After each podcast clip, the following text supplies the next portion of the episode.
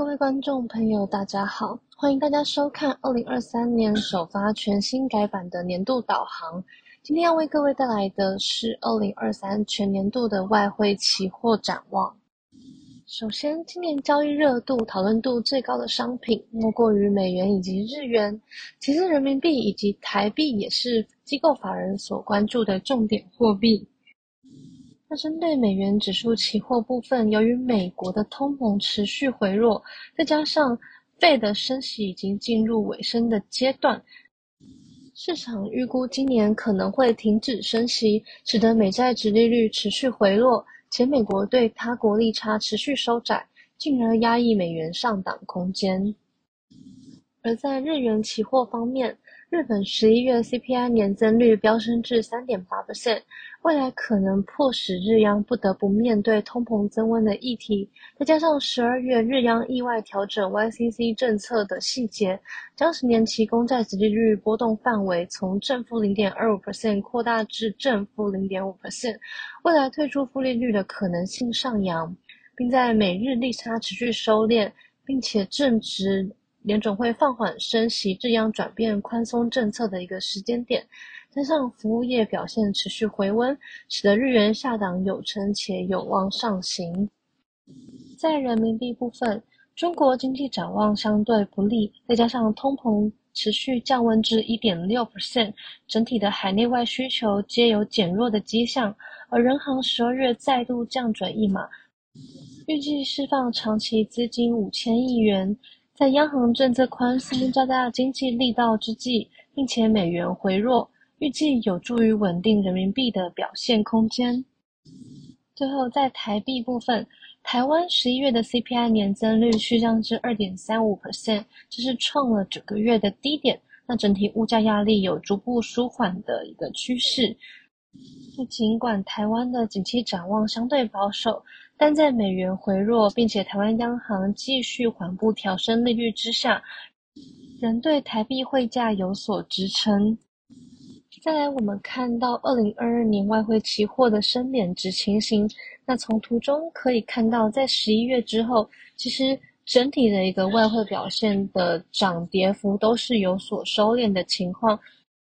这个部分主要来自于美元指数的大幅回落。再来，我们看到几个主要央行的政策现况。那从二零二二年第二季以来呢？美国联准会已经连续升息七次，共十七码。目前市场定调终端利率约落在五到五点二五 percent。二零二三年，就是今年，可能还有三码的升息幅度。另外，由于今年的三月日央行长将换人，市场预期未来货币政策有可能会进行调整。而在中国方面，人行续行宽松政策支持实体经济，而台湾方面。台湾的央行则在十二月跟进了费的升息半码，未来预计会持续跟进，直到费的停止升息。那么今天我们在影片版上主要聚焦在日元期货的展望，有兴趣的观众朋友们可以至我们元大期货官网研究报告，搜寻二零二三年外汇趋势与展望，取用包含美元、人民币以及台币的完整分析。好，那我们接着看到日元期货的部分。那回顾整个二零二二全年日元的跌幅，大概是收敛到负十一点三 percent。那在最高的时候，跌幅最重有负二十三点七 percent。在基本面方面，十一月的 CPI 飙升至三点八 percent。那在就业方面，求财求职比则是连八连续八个月的上扬。在十二月日央。的政策方面，意外调整了 YCC 的一个呃细节政策。那在十年期公债殖利率的波动范围从正负二点五个基点扩大至正负零点五个基点使得市场预测未来日央退出负利率的可能性上扬，使得日元相对有撑。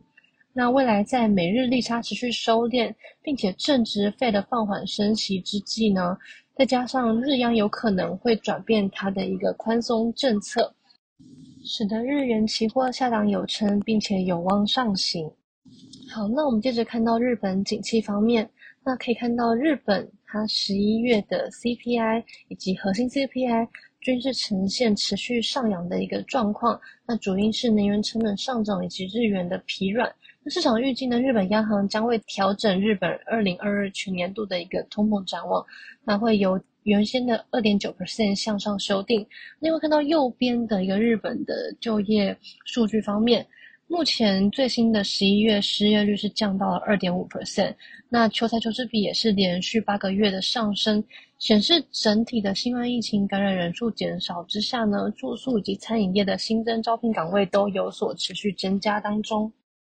而在进出口数据方面，日本的贸易逆差仍然是相对高的，十一月进出口年增率双双下滑。那并且贸易逆差也是连续四个月超过两兆日元的水准，整体的日本的进口成本是加重的情形，那再加上出口成长趋缓，整体也反映出了全球经济有步入一个衰退的隐忧。那我们再看到右边的部分，呃，十二月的制造业 PMI 降至两年的低点，那并因为受到了需求疲弱以及成本压力的拖累。但是可以看到，服务业的 PMI 则是来到了二零一九年九月以来的新高。这个部分是因为受惠到了旅旅游市场重新开放以及政府补贴的一个益助。